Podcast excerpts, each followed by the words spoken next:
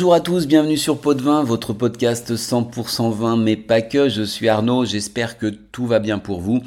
Et aujourd'hui, je vous propose de retourner en Côte d'Or.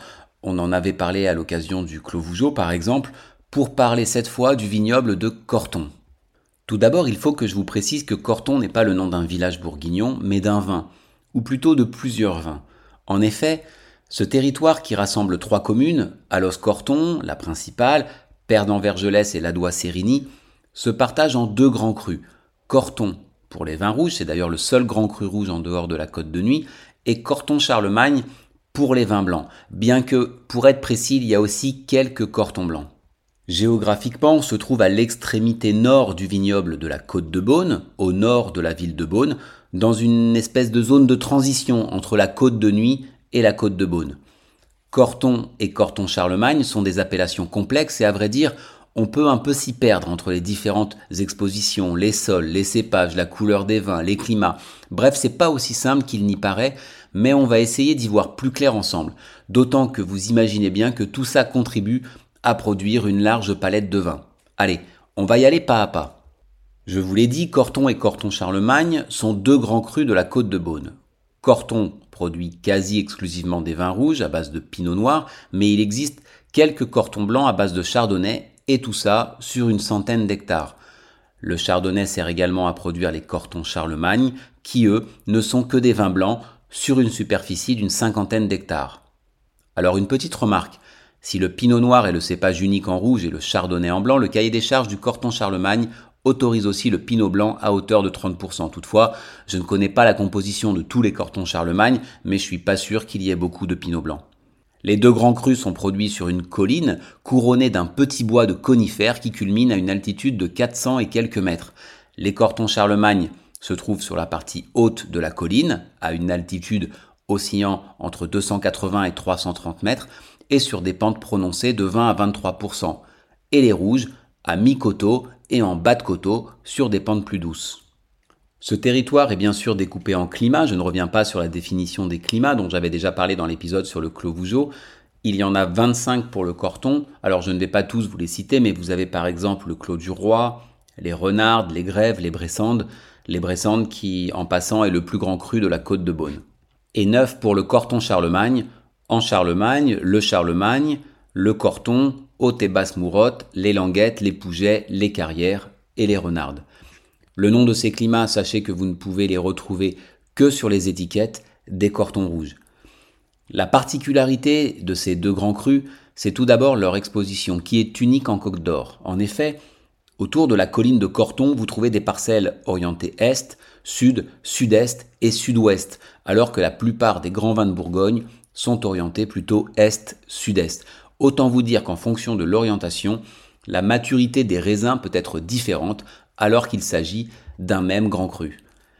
Les sols sont variés également, ce sont des sols argilo-calcaires dans l'ensemble, clairs et caillouteux dans la partie haute de la colline consacrée au blanc, et bruns et plus argileux en dessous où se trouvent les rouges. La zone bénéficie d'un climat à tendance océanique avec des influences continentales et méridionales venant de l'axe Rhône-Saône. En gros, il fait chaud l'été, froid l'hiver avec des pluies modérées environ 750 mm par an. Alors concernant les vins proprement dits, le Corton Charlemagne a une large palette aromatique. On peut retrouver des notes beurrées, d'agrumes, d'ananas, euh, de tilleul, de fougère, de genévrier, de, de, cannelle, des notes minérales de silex également, ou encore des notes mielées. Tout ça pouvant évoluer avec le temps car c'est un vin qu'il faut attendre 10, 20 ans, ça peut même aller au-delà largement.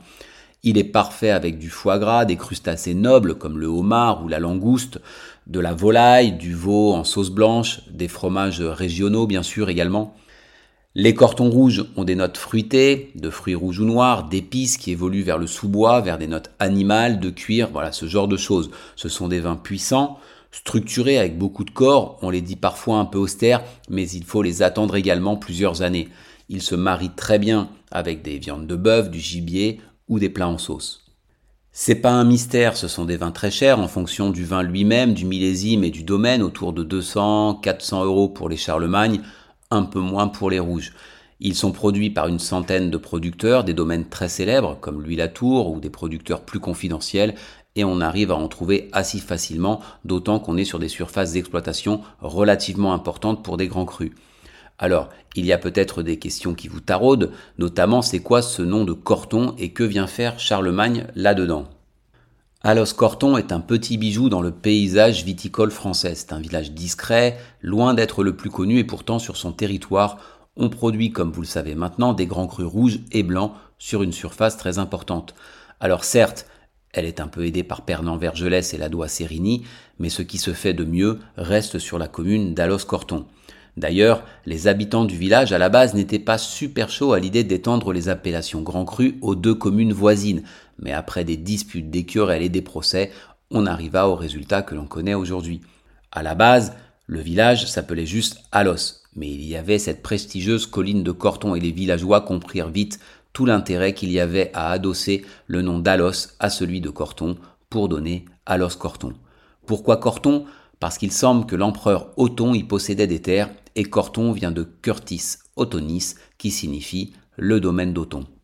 Quant à Charlemagne, on pense qu'il y possédait des terres vers la fin du 8e siècle, qu'il avait probablement hérité de son grand-père Charles Martel et de son père Pépin le Bref. Enfin, vous vous demandez pourquoi le Corton est un vin rouge et le Charlemagne un vin blanc, et pas l'inverse par exemple. Deux légendes nous donnent une réponse. Charlemagne aurait noué des contacts avec un roi qui régnait sur un puissant royaume saxon et qui préférait le vin blanc, à tel point que ce roi voulait échanger du vin blanc contre de la laine. Et c'est dans ce but commercial que les parcelles situées au sommet de la colline de Corton auraient été replantées en blanc. Moi, je préfère la seconde explication. Charlemagne était un bon vivant, mais quand il buvait du vin rouge, il s'en mettait plein sa longue barbe. Ainsi, pour éviter les taches disgracieuses sur la barbe du souverain, on replanta la vigne en blanc. Bon, le problème c'est que malgré la légende de la barbe fleurie de Charlemagne, les historiens semblent penser qu'il n'avait pas de barbe, et que c'était, semble-t-il, juste une représentation artistique pour souligner sa virilité, ce qui visiblement se faisait à l'époque. Bref, de toute façon, pas besoin de refaire toute l'histoire pour apprécier les cortons ou les cortons Charlemagne que je vous souhaite de déguster une ou même plusieurs fois dans votre vie. En attendant ces moments privilégiés, un excellent repli est l'appellation Alos Corton qui nous offre des vins issus de parcelles proches des grands crus à des prix beaucoup plus raisonnables.